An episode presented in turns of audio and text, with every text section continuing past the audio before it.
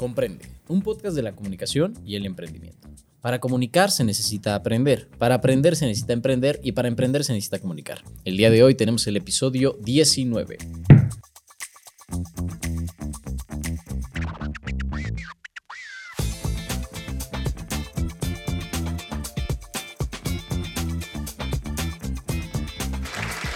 Tal? Muy buenas tardes, muy buenos días, muy buenas noches a la hora que estén reproduciendo este podcast atemporal. Puede ser que lo estén reproduciendo nuestros nietos. Yay. El día de hoy, eh, pues bueno, estoy muy contento de estar aquí. Me presento rápido, mi nombre es Eric Núñez, soy comunicólogo y emprendedor. Y bueno, tengo un gran amigo, alguien que la verdad que eh, hemos compartido muchas cosas, muchas experiencias eh, enfrente mío, alguien que, que bueno, eh, hemos estado cerca del mismo círculo social, que hemos tenido nuestros, Nos van conectando, nos van conectando. nos- nuestros temas y que yo quería hacer este podcast, realmente este podcast iba a ser de cuatro personas, pero bueno, un minuto de silencio para los fallecidos y un saludo. Y yo así, keep pushing, bro. Pues bueno, eh, el día de hoy tengo a alguien que hace sopa, la hace muy bien.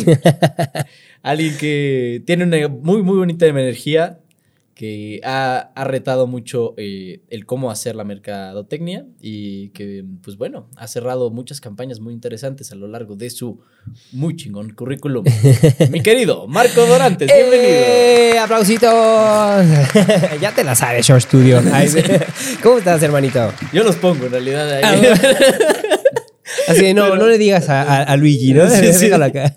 No, sí le, echamos ahí la, la edición para que quede, pero realmente grabar aquí es una maravilla. O sea, Ay, claro, era tu set. eh, Sí, güey, Subcampus, era muy bonito, viejos recuerdos, eh, otro tipo de iluminación, pero al final de cuentas, la calidad de siempre de Short Studio, ¿no? Esa es la, la clave. de- Ah, huevo. Pues sí, aquí ya, branding content. No, No, pero realmente, eh, pues bueno, eres una persona que, que ha hecho muchas cosas en tema de mercadotecnia, que ha Ujú. estado eh, pues, inmerso en varias campañas interesantes, Sí. que ha emprendido en Puebla, que es un pedo, Sí. que ya vamos a hablar. Sí, huevo, es lo mío, es lo mío. la guerra. Eh, pues bueno, eh, ¿cómo realmente empiezas? Eh, cuéntanos, pr- pr- primero de entrada, ¿cómo real- eh, realmente empiezas y qué es lo que haces ahorita? Vale, pues primero presentarme con, con tu público. Muchas gracias también por la invitación, hermanito. Mi nombre es Marco Dorantes, todos me dicen Marky. La realidad es que ya soy conocido así, ya soy el as known as, ¿no? Eh, tengo 32 años, soy de Pachuca y mm, pues justamente mi etapa inicia en el emprendimiento cuando yo no quiero trabajar para alguien, no me quiero emplear. Es una eh, es un pensamiento que he tenido siempre y no por el hecho de no recibir órdenes, ¿no? Sino que me gusta un camino diferente, me gusta un camino eh, donde yo pueda tomar las decisiones, donde yo pueda tomar el direccionamiento y decidir si me voy por terracería, por la autopista o ya sabes, en cualquier, en cualquier vehículo también, ¿no? Entonces creo que para mí ha sido algo muy interesante esa filosofía. Empecé a emprender pues en universidad, justamente no, no perdí el tiempo y pues eh, he tenido ya esta trayectoria de más de 10 años emprendiendo, sin duda, no sé si 12 por ahí. Pero pues he tenido diferentes negocios, he tenido diversas experiencias, ahorita me encantaría compartirles algunas, ya sabes, de las más picosas, ahí sí. Pero pues sí, así ha sido mi vida, pues de emprendimiento, de muchas muchos retos, muchos aprendizajes. eh, y pues nada, muy contento de, de compartirles algunas de esas anécdotas por acá.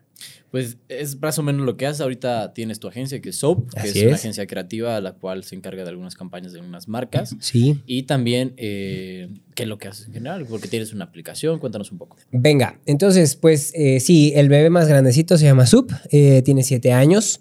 Eh, pues es una agencia especializada en influencer marketing. Realmente nosotros hemos pasado por muchas etapas, desde empezar a ser todólogos, ¿no? La agencia empezó siendo investigación, branding, eh, creación de contenido, pauta, etcétera, ¿no? Eh, con el tiempo nos fuimos profesionalizando hacia la parte digital. Y eh, pues últimamente y sobre lo que hemos hecho siete años ha sido influencer marketing. Nos gusta mucho esa base eh, de medio y también nos gusta mucho la publicidad, la creatividad. Mi socio y yo somos publicistas de Hueso Colorado, nos encantan las emociones, la persuasión y sobre eso basamos las estrategias eh, para campañas con influencers. Tu socio ahorita, el único que tienes es WhatsApp, ¿no? Sí, el Ok. WhatsAppita, hermano, TQ TQM. este, sí, somos dos socios ahorita y pues bueno, un, un equipo de casi 20 personas. Ya somos casi 20 personas. Ah, pues es, es un equipo bastante grande. Sí, bonito, bonito. Cada vez, cada vez crece un poco más. Es- esa es la clave y creo que también este, pues, eh, pues es un reto, ¿no? Realmente Emprender en Puebla yo creo que es un tiro bien difícil, ¿no? Sí. ¿Por qué? Porque regularmente tienes eh, la situación en la que es un mercado que regularmente la gente lo utiliza para testear, no tanto para consolidar algo. Sí. Entonces es eh, al poblano siempre se le, se le complica tener un, un negocio a largo plazo, a menos que sea realmente algo de las industrias que ya vienen, por ejemplo, la manufacturera, Sí. la textil, ¿no? Sí. Eh, fuera de esas industrias es muy complejo realmente emprender. Bien. Pero ¿cómo lo has hecho tú? Pues mira, yo tengo el punto de comparación, o sea, eh, la mayoría de mis emprendimientos han nacido acá en Puebla. El único que ha sido de fuera eh, fue un carrito de box. Mi primer negocio eh, de, de- de- pues sí, mi primer emprendimiento, que fue el que te decía que estaba en la universidad, ese lo monté en Pachuca. Realmente fue un carrito de box, o sea, ahí me veías atendiendo a la gente, pues yo hacía el diseño, la publicidad. El box el fiadito, ¿no? Ajá. Exactamente, sí, proteína, pasta, verduras, esa era la base, ¿no? Y el mercado de Pachuca, pues lo adoptó bastante bien, una porque no había competencia, ¿no? Es llegar a un mercado donde dices, aquí no hay nadie que venda lo mismo que yo, ese es mi mejor valor, es, el- es la propuesta que yo traigo diferente a la que se acostumbra y le agregamos pues el concepto de rápido y para llevar, ¿no? Entonces la gente le empezó a, a gustar muchísimo porque había hospitales cerca, había universidades cerca, entonces fue una comida muy práctica para ellos y pues el negocio tuvo éxito. Vendimos, me acuerdo, 3.000 cajas, las vendimos los primeros tres meses, o sea, casi, casi promedio de 1.000 cajas al, al- mes, ¿no? Y eso estaba bien chido, lo, lo contabilizábamos porque les regalábamos playeras, o sea, era como eh, tu walk- el walk número 1.000, le sacábamos globitos y empezábamos a hacer como un chorro de cosas, pues así la fiesta, ¿no? De cliente 1.000, 2.000, 3.000. ¿A qué voy con esto? Que el mercado es, era muy noble. Realmente eh, se acercaban, preguntaban, se daban la oportunidad de conocer y evidentemente si el producto era bueno, pues regresaban, ¿no? Había mucha, mucha eh, fidelidad como tal, ¿no? Volvían y volvían varias veces, no solo dos, ¿no? Entonces la retención era interesante. Hablando de Puebla, que ese es, el tema de el- la complejidad del, del mercado poblano, eh, desde mi perspectiva, siento que no estamos tan acostumbrados a ser fieles a una marca, ¿no? O sea, aquí dentro del mercado poblano, eh, a pesar de que probamos diferentes opciones, no nos casamos con una idea, no nos casamos solamente con un producto o servicio, y pues eso hace mucho más eh, eh, retador el mercado de acá, ¿no? Porque sabes que tienes la necesidad, pues, de generar marketing, de generar publicidad y de siempre tener una propuesta diferencial, ¿no? Ese es el punto clave aquí en, en- en- el mercado de Puebla. O sea, lo he visto, abierto cosas interesantes, muy interesantes, pero sin una propuesta de valor realmente consolidada, ¿no? Eh, mucha inversión, ¿no? A veces se han visto, pues, proyectos con muchísima inversión, pero por esa carencia de propuesta de valor, pues no despegan, ¿no? Entonces, eso para mí es el reto acá, realmente tener muy identificado tu, tu propuesta de valor, ¿no? Sí, porque es un reto, es un reto que creo que muchos emprendedores y comunicólogos y mercadólogos y gente en general que sale eh, tiene, ¿no? O sea, yo lo que he notado es que hay una muy grande fuga de talentos en Puebla. Es un reto muy grande. O sea, porque ¿qué es lo que pasa? Tú estudias merca, tú estudias comunicación, sales y las oportunidades laborales del trabajo son muy chicas. No te sale lo suficiente para vivir en la misma ciudad, en un, en un empleo. Entonces tienes el reto de emprender, empiezas a freelancear esto, lo otro, pero también te das cuenta que, que lo que pasa, que regularmente el empresario o, o el emprendedor en, en Puebla viene de una cultura de que le cuesta mucho soltar el dinero. Sí.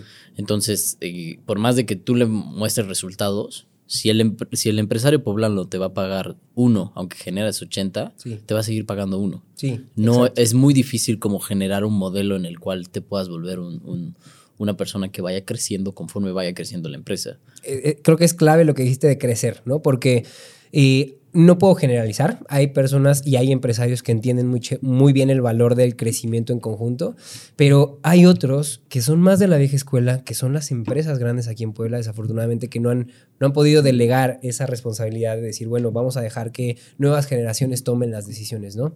¿Qué pasa? Pues evidentemente vas eh, en la marcha trabajando, dando resultados. En el momento en el que esto empieza a crecer y estás buscando el crecimiento en común, o sea, es decir, ser parte del crecimiento de las empresas, ahí es donde cuesta mucho trabajo. eh, pues crecerte a ti, ¿no? Porque el empresario está obteniendo resultados o la empresa está obteniendo resultados, pero el empresario no quiere, eh, pues, estar apostándole más al crecimiento, ¿no? Y obviamente, pues como, como tú vas a la par, pues tanto la empresa crece como tú, tú necesitas crecer, ¿no? Tú necesitas más equipo de trabajo, más profesionales, más expertise, más aprendizaje, ¿no? Eso requiere más costos. Por la simple inflación, tienes que subir más tus costos anualmente, ¿no? Eso difícilmente se logra entender acá. Eh, ¿Cuál es la apuesta y cuál es la, la oportunidad? Pues que vienen nuevas generaciones que ya son, empiezan a, a entender las empresas y que próximamente serán los tomadores de decisiones, sino que ya en algunas existen, y ellos son los que empiezan a entender el valor del crecimiento y de, la inteligencia colectiva, yo lo digo así, ¿no? O sea, es unir esfuerzos, no todo te lo puede resolver un, profesional, de hoy, hoy estamos más especializados, ¿no? Entonces tenemos que buscar diversificar nuestros servicios o lo que estamos buscando como proveedores, y entonces sobre eso crecer, ¿no? Pero sí, pues hacer el, pastel es para todos, eso es desde mi punto de vista la perspectiva, ¿no? Eh, podemos compartir el pastel, creceremos más, el pastel será más grande y pues nos tocará más parte, ¿no? Que era lo que, lo, lo que debería corresponder, ¿no? Sí. Que de cierta forma aquí este, son muchos temas de, de diferentes roces culturales, que por ejemplo yo te diré, yo no los ni mencionaba y yo lo he platicado esto varias veces, creo que incluso en algún otro podcast, sí. en, tema de Puebla. Yo viviendo en esta ciudad y todo, pero me di cuenta cuando regresé a ver cómo hacer negocios acá y se manejan de una forma diferente también por temas culturales que, que, ahorita estaremos hablando. Pero ¿qué opinas tú del modelo de negocio de Grow Partner? Que ahorita está como muy, muy en tendencia. ¿Lo ves viable en Puebla? Porque, a ver, ¿qué es Grow Partner? No? Vamos a explicar prácticamente tú tienes que tener habilidades de negocios y otros temas, sobre todo lo mercadológico, para hacer crecer la facturación de una empresa. Esta facturación de una empresa eh, pues crece un 30%, 15% de eso es tu porcentaje de ganancia y si es una empresa que lleva más de o sea, que factura más de seis cifras, pues está excelente porque tienes un buen salario, ¿no? Y más allá de eso, pues ya con eso puedes hacer tus equipos para que sí se logre la ejecución de lo que tienes que hacer, ¿no? Pero en este, en este sector es un poco complicado porque estamos hablando de México, estamos hablando de Latinoamérica en general. Es bien difícil que este modelo de negocio eh, te, den las confianza, te den la confianza a las empresas. Entonces, ¿tú cómo lo ves? Yo creo que es muy viable. O sea, al final de cuentas tenemos la... Hoy estamos globalizados. O sea, hoy generar negocio solo en Puebla no es viable. Porque entonces eh, y digo, en cualquier ciudad, ¿sabes? O sea, si tú solo te enfocas en tu región o en tu localidad, difícilmente vas a lograr crecer porque hoy el Internet nos globaliza. Todas las herramientas nos globalizan. Las alianzas son globales. Ya no podemos pensar en solamente el, la empresa de al lado que me puede proveer este servicio, eh, el producto que está aquí, que es el que le voy a comprar. O sea, al final de cuentas, hoy hay mucha oportunidad, sobre todo en el tema y en materia de servicios, que podemos globalizarnos, ¿no? ¿Eso que implica? Que el crecimiento de las empresas sea todavía mayor, que sea, más, que sea exponencial, ¿no?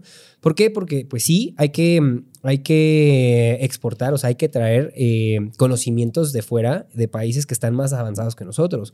Estados Unidos, China, bueno, Asia en general, Europa, conocimientos inclusive en el marketing digital que nos pueden proveer muchísimo, ¿no? Eh, a diferencia de lo que haríamos, por ejemplo, aliándonos a agencias solamente de Puebla, ¿no?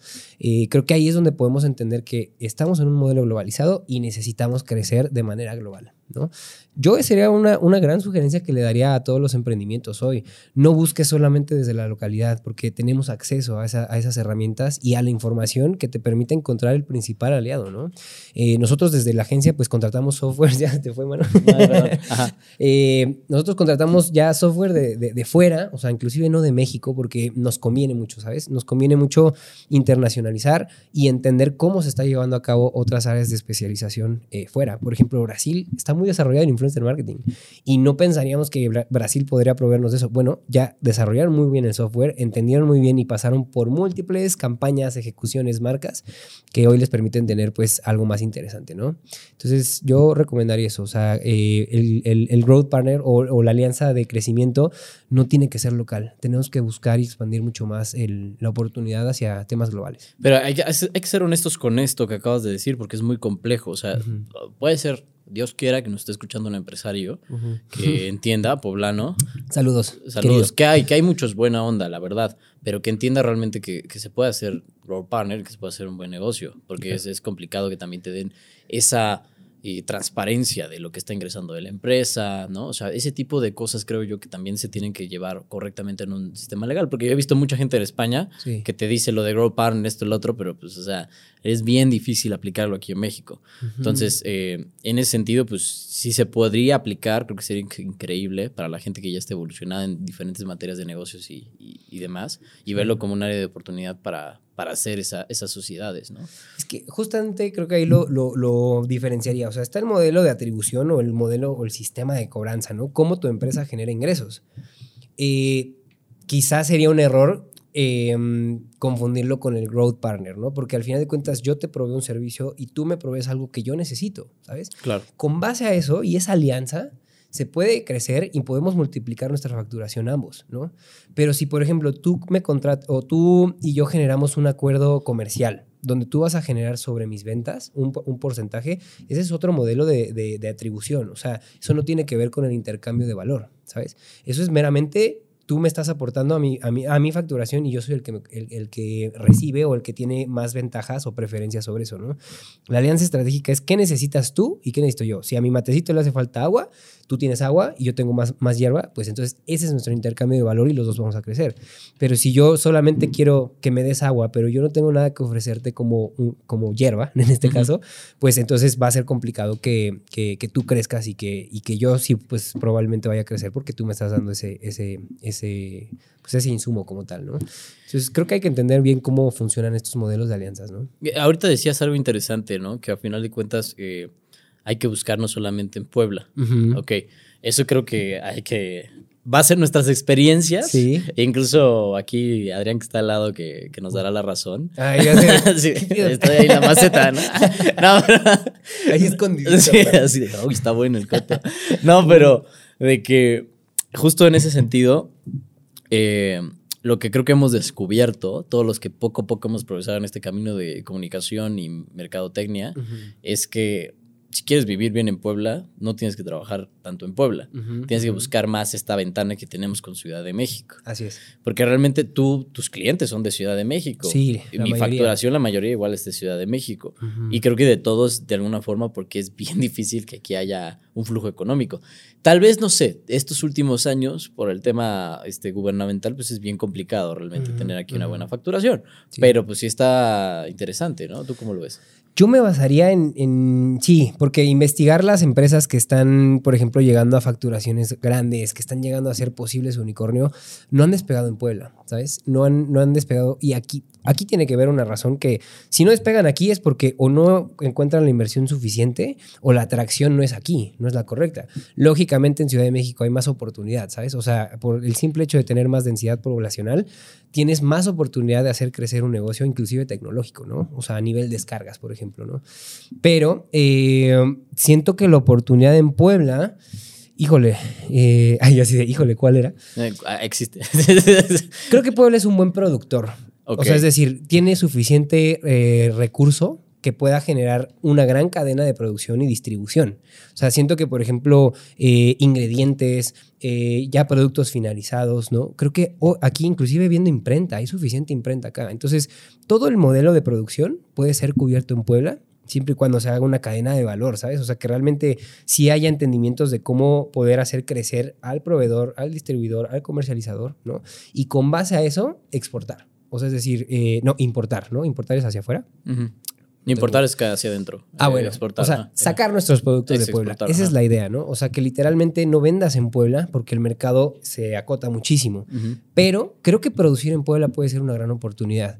Yo tengo servicios, realmente yo estoy más enfocado en el rubro de servicios, pero eh, he visto que se pueden generar productos bastante interesantes acá y lo que toca es mandarlos hacia afuera y comercializarlos afuera, ¿no?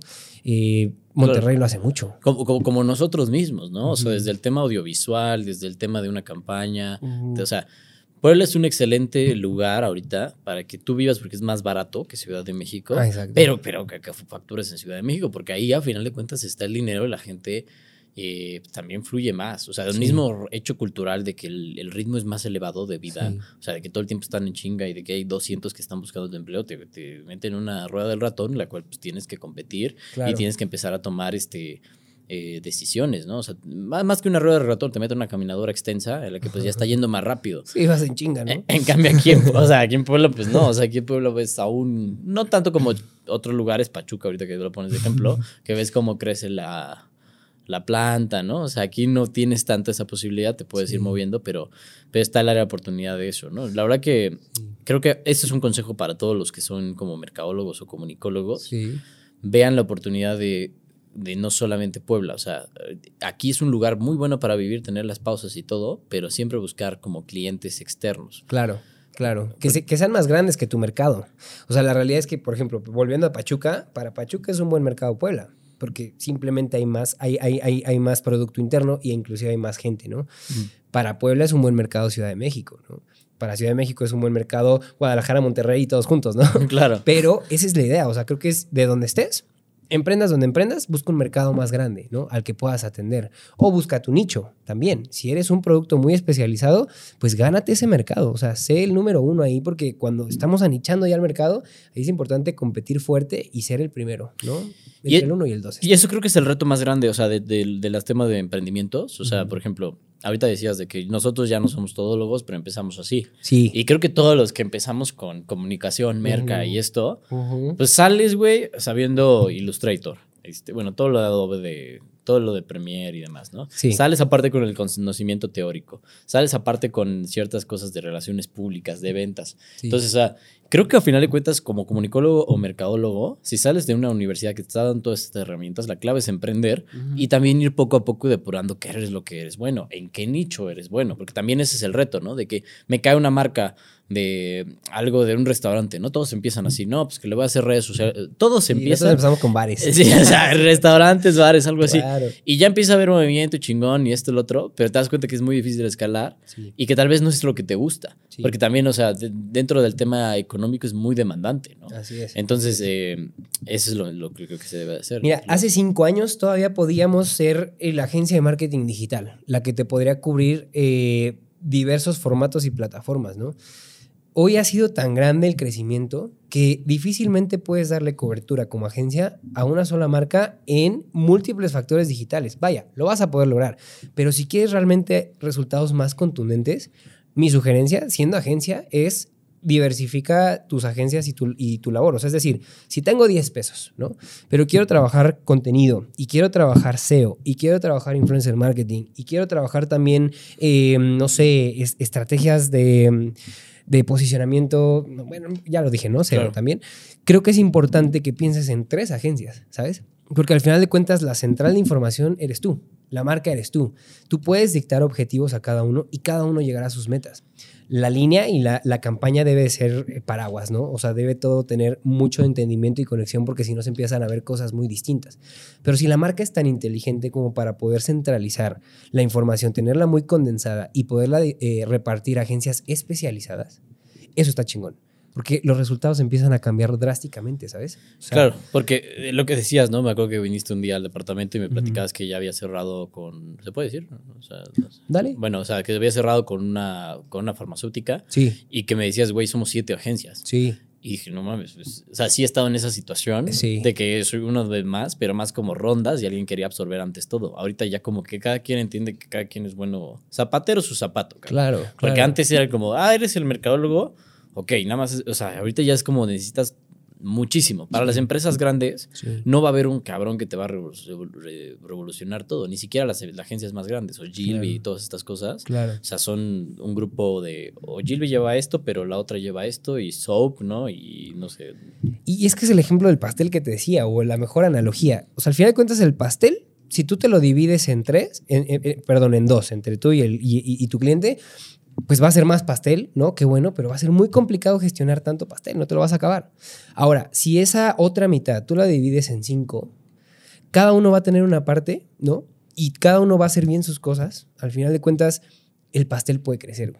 O sea, el siguiente año el pastel va a ser más grande. Tu, tu parte va a ser la misma, pero al final de cuentas vas a tener una rebanada más grande. Me explico porque el pastel creció. Entonces, lo hemos visto en la agencia y es una tendencia también muy importante. No eh, centralicemos todo en una agencia porque difícilmente podemos ya controlar tantos medios digitales. Y ahora échate los, los- los exteriores, ¿no? Y todas las activaciones. Realmente ya es un reto. O sea, Sí. hacer comunicación y marketing es un reto hoy y tienes que diversificar, sí o sí. Y tienes que estar apalancado, creo que de muchas herramientas de. Voy a probar el Sí, matecito, claro que ¿eh? sí, date. Salud. Saludcita. este, tienes que estar muy eh, claro que también con las herramientas que tienes, ¿no? O sea, Claro. porque después, o sea, sabes que a mí me pasó mucho que yo llegó un momento en el que pagaba cualquier pinche inteligencia artificial, la pagaba lo pendejo. Claro. O sea, claro. como que este Clap, güey, una basura, güey. No descarguen Clap. Hasta la fecha es una basura. No la conozco, güey. Eh, güey, es una madre que para los podcasts y para todo, supone que sacaba un contenido largo, detectaba las caras, ¿no? Hacía los cortes cuando uno estaba hablando y el otro y te ponía los subtítulos. O sea, Ok. hacerte la chamba de un editor, Mandar a la chingada a tus, tus editores, meter todo el video, esperarte tres horas y que ya tengas el resultado. Ujú. Pagué la más cara, güey, una basura, porque realmente la inteligencia artificial no ha evolucionado tanto. O sea, siempre, tarde o temprano, sí nos va a superar, ¿no? O sea, el hecho de los subtítulos. Antes había un cabrón que literal escribía los subtítulos. Ahorita ya hay una máquina que escucha y hace los subtítulos. Ujú. Pero pues igual hay errores. Tienes que corregir que si no lleva el acento, que si no lleva esto, lo otro. Entonces son los retos creo que ahorita de los comunicólogos de detectar qué inteligencia artificial sí vale la pena o cuáles son una pérdida de dinero. Pero sí... Te voy a decir algo. Yo creo que también nosotros como comunidad digital, ¿sabes? Como aparte son open source y te dan la oportunidad de hacerlos en free, en free trial, ¿no? Ujú. Creo que es importante que nosotros tengamos y adoptemos esa responsabilidad de usarlos. ¿Por qué? Porque las bases de datos van aprendiendo. Estos errores que a ti te pasaron, obviamente pues pagaste y dices, qué mala onda. Pero si lo ves desde el otro lado, aportaste al aprendizaje, ¿no? Realmente la comunidad de Internet se nació así. O sea, realmente el aporte de mucha gente es lo que hoy tenemos como pues algo mucho más desarrollado. Si una persona lo hubiera hecho, imagínate cuánto hubiera tardado el desarrollo. Pero hoy es conveniente que todos usemos inteligencia artificial, la probemos, le, demos aprendizaje como tal y sobre eso esas herramientas van a ir aprendiendo. Va a empezar a, a monopolizarse, eso sin duda. Porque ahorita hay muchas oportunidades y es eso, es como cuál es la que mejor funciona.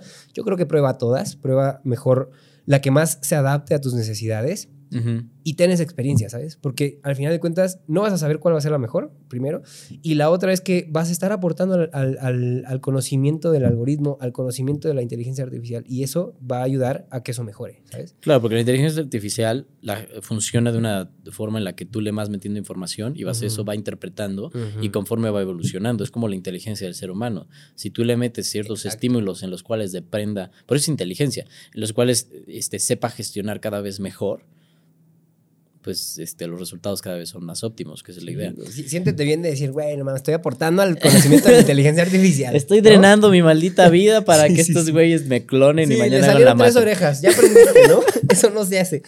Comprende podcast en la Matrix, güey. Exacto, güey. ¿Alguna vez existió? ¿Yo? sí, sí, sí, sí es un tema interesante. Ujú. Y, y bueno, o sea, gracias, gracias. Este, realmente, este es el punto en el que me pongo, me empiezo a poner emocional en el Qué podcast, bonito.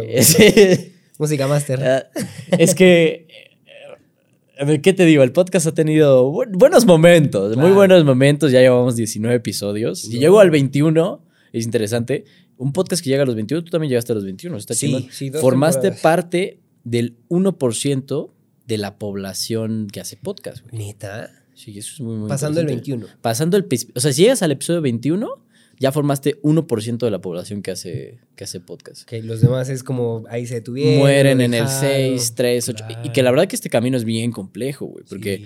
pues yo empecé con Rafa, saludos. Saludos. Pero, pero pues cambió, güey. O sea, cambia tu temática, cambian las cosas, tienes que adaptarte. Cuesta, ¿no? O sea, la gente. Hay mucha gente, güey, que piensa que yo. No sé, güey. Este, vivo del aire, cabrón. Y todo lo que lo he conseguido es porque no me he esforzado y tengo un papá rico, güey. No tengo un papá rico. Sí, sí. O sea, espérame, no. No, no, no conozco quién es tu jefe. Ajá. Eh, es tema personal y algún día me entrevistarán para eso. Pero, güey, o sea, yo todo esto lo pago, ¿no? Entonces, Claro. ese es el reto de, de, a final de cuentas de esto. Claro. ¿Tú crees que valga la pena realmente eh, continuar haciendo tus líneas de, de comunicación y empezando tú como creador, sabiendo todo esto? ¿O de plano como que en el tema de, de trabajar para alguien que ya está consolidado? Te lo pongo así.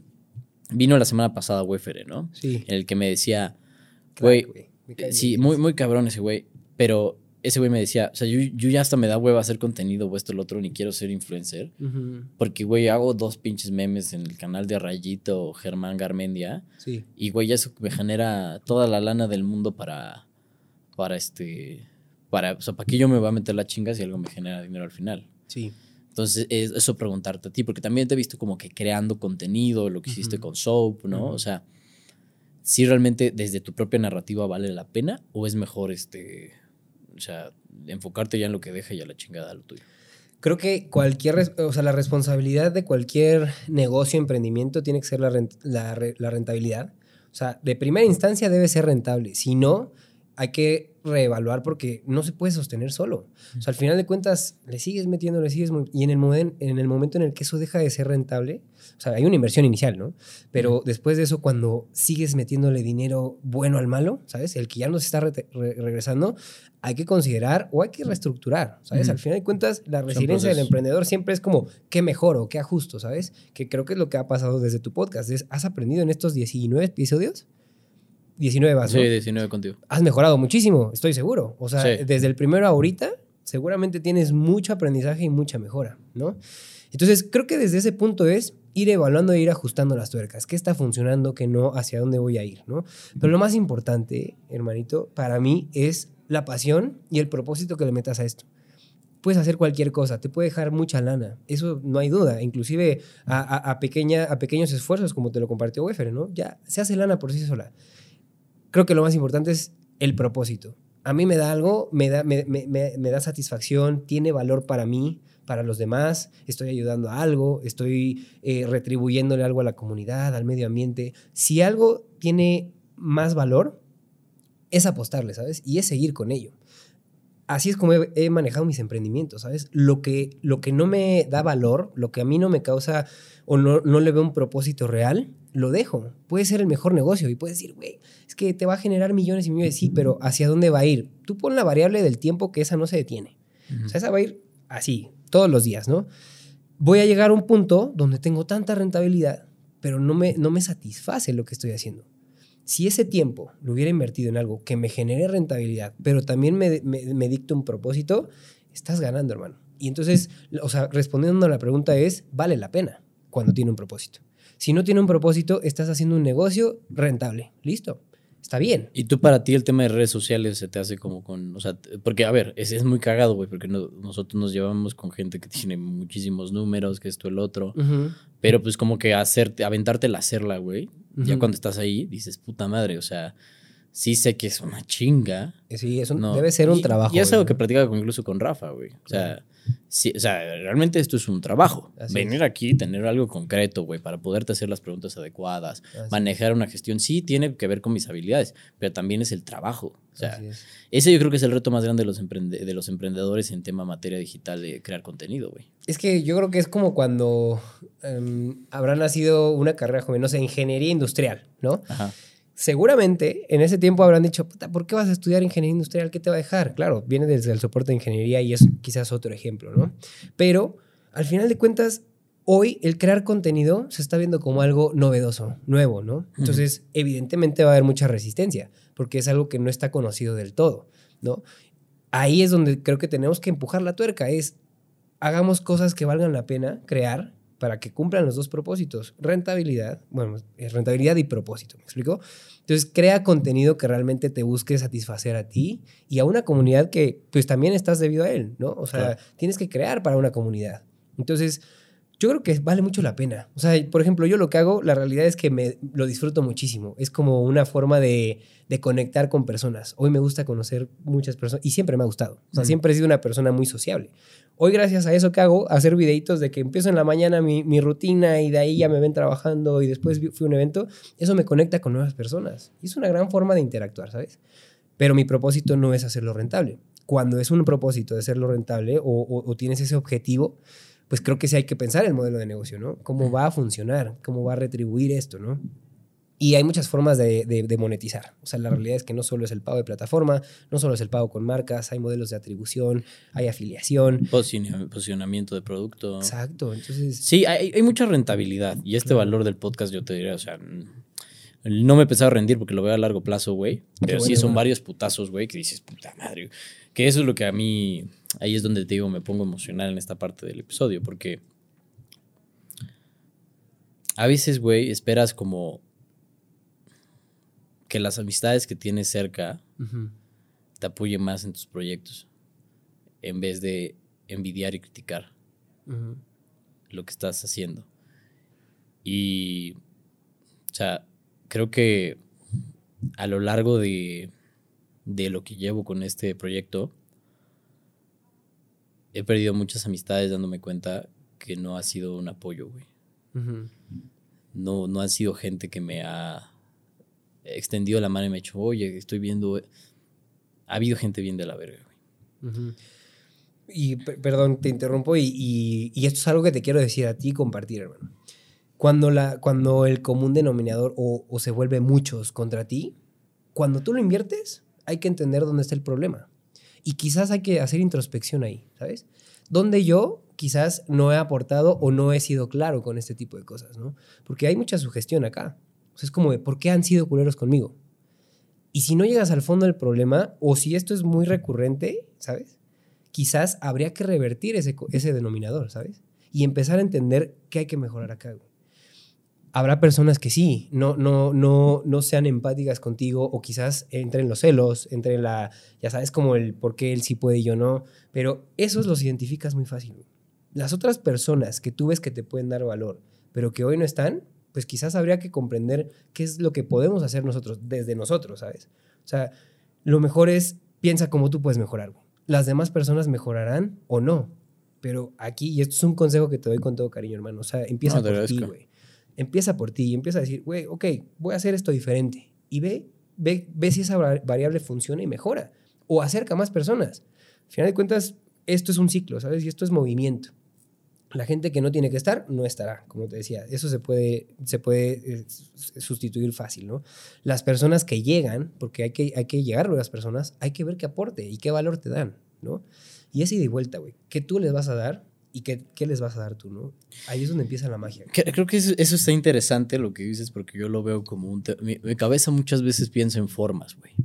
O sea, piensas formas de... Y esto va a ser muy visual, si es que, lo, si es que alguien está escuchando este podcast y no lo está viendo es como si fueran triángulos, ¿no? Al final de cuentas, la, como se maneja el mundo en general, a, veces es una pirámide, güey. Claro. En la que en este sesgo, en el que uno empieza algo diferente, un proyecto va creciendo en sí, y empieza a ver la crítica. Sí. Y eso ya se forma un triángulo, porque ya es la parte de arriba y los otros la otra base. Sí.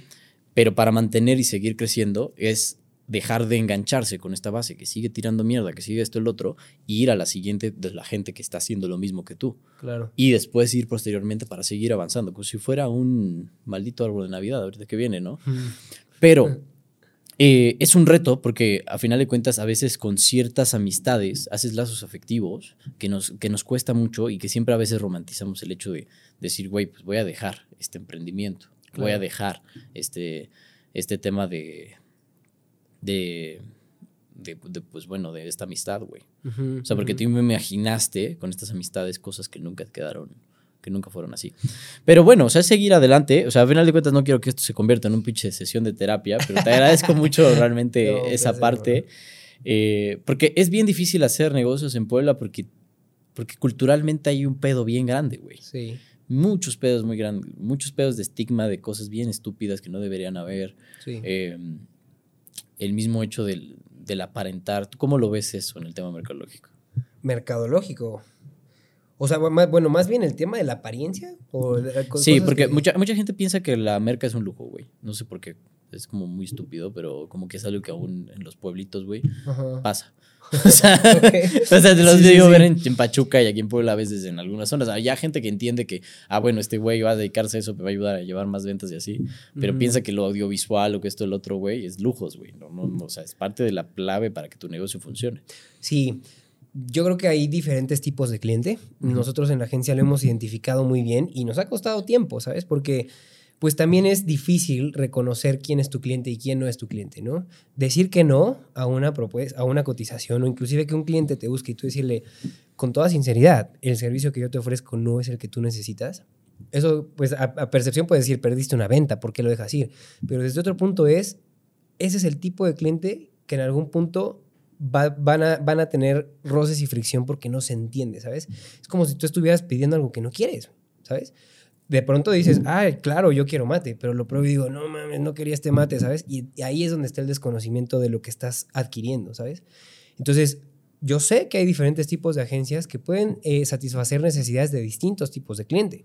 Hay agencias que se dedican a emprendimientos, porque entienden este sistema de mejora, de aprendizaje, de tenemos que testear muchas cosas, no todo va a salir a la primera, es una relación a largo plazo, ¿no? Mm. Y entonces ahí es, es, soportable su inversión porque entienden que pues quizás no puedes cobrarles eh, una cantidad suficiente para sostener un equipo de trabajo grande, ¿no?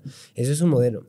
Luego está el modelo de, marcas eh, grandes, marcas grandes con facturación importante, que sabes que tienes que darles valor cueste lo que cueste, ¿sabes? Tú tienes que ofrecerle un servicio que realmente le inyecte valor a ellos. Si no, no lo van a comprar. Es que, es que creo que a final de cuentas el reto de emprender en este sentido, lo que tú dices, güey, es, es el reto más grande, güey. Claro. O sea, a ver, dejémoslo claro. Un emprendedor es alguien que nace con, que tiene una idea conforme a los diferentes eh, conocimientos que vaya llegando a su, en su vida y decide tomar acción para hacer algo que dé un producto o servicio posible para la gente. Correcto. Un empresario es ya cuando empiezas a tener un equipo que va a lograr las cosas, ¿no? Que, que, a final de cuentas ya no lo vas a hacer todo tú, porque es como, el pinche en Puebla siempre es como, ah, sí, mi familia es comerciante, esto, no, cabrón, tu familia era vendedora, güey. O sea, tu familia no era, no era emprendedora, me explico, emprender ya es como de, esto es, lo voy escalando. Empresario es ya, esto ya está escalado, ¿no? Comercial y, y vender, güey, pues sí, es, es, es este tema de, bueno, agarro esto, se vendió y luego voy a lo siguiente y así, ¿no? Sí. Pero en este sentido, como que el, que, el reto de emprender es bien complicado, güey, porque es como, en para la transición de ser emprendedor a ser empresario, tiene que ser como de, de entrar el RH, qué equipos voy a tener, ¿no? ¿Qué recurso humano voy a tener? Luego del tema de, por ejemplo, la administración, cómo llevar esa administración. O sea, realmente es bien pinche difícil, güey. Sí. Ahorita creo que emprender más para nuestras generaciones, porque las cosas llegan a ser un poco más complejas, güey. Sí. Que antes en muchas cosas. Yo creo que nunca dejas de emprender, hermano. O sea, también me he hecho mucho esa pregunta de cuándo, cuándo dejo de ser emprendedor y ya soy empresario, ¿sabes? Yo hoy puedo decirte que soy empresario porque entendí diversificar mis empresas. Entendí que puedo no centralizar todo en una oportunidad, sino puedo verle valor a diferentes oportunidades y sobre eso inyectar capital e inyectar intelecto. Eso para mí es ser empresario. Emprendedor no dejas de ser, güey, porque si yo veo oportunidad, y lo platicamos el otro día, me encanta estar platicando y de repente, güey, pero ¿qué tal si esto lo podemos hacer en ocho y, compramos una por una y vamos, vamos con el, el, proveedor?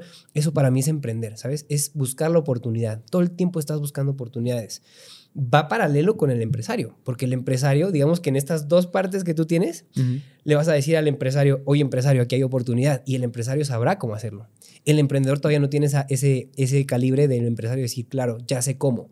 Entonces, cuando empiezas a ser emprendedor, estás en este rush de buscar oportunidades, ¿no? El empresario sabe consolidarlas. Y eso es muy interesante, güey, porque te lleva a un análisis de cuándo soy emprendedor y cuándo soy empresario. Yo creo que nunca dejas de emprender, y adquieres el conocimiento de un empresario para poder darle valor a, a las empresas, ¿sabes? ¿Cómo me catalogo yo? Soy empresario con, con, sentido positivo. O sea, estoy en desarrollo también, ¿no? Desarrollo de empresario con sentido positivo. ¿Por qué, güey? Porque a mí me parece muy importante que hoy no solo pensemos en la rentabilidad, que realmente pensemos en la conciencia ambiental y social. Y esto es muy interesante porque las empresas tienen un poder muy impresionante, inclusive por encima de la parte de gobierno, para poder potencializar eh, causas. ¿Sabes? Mm.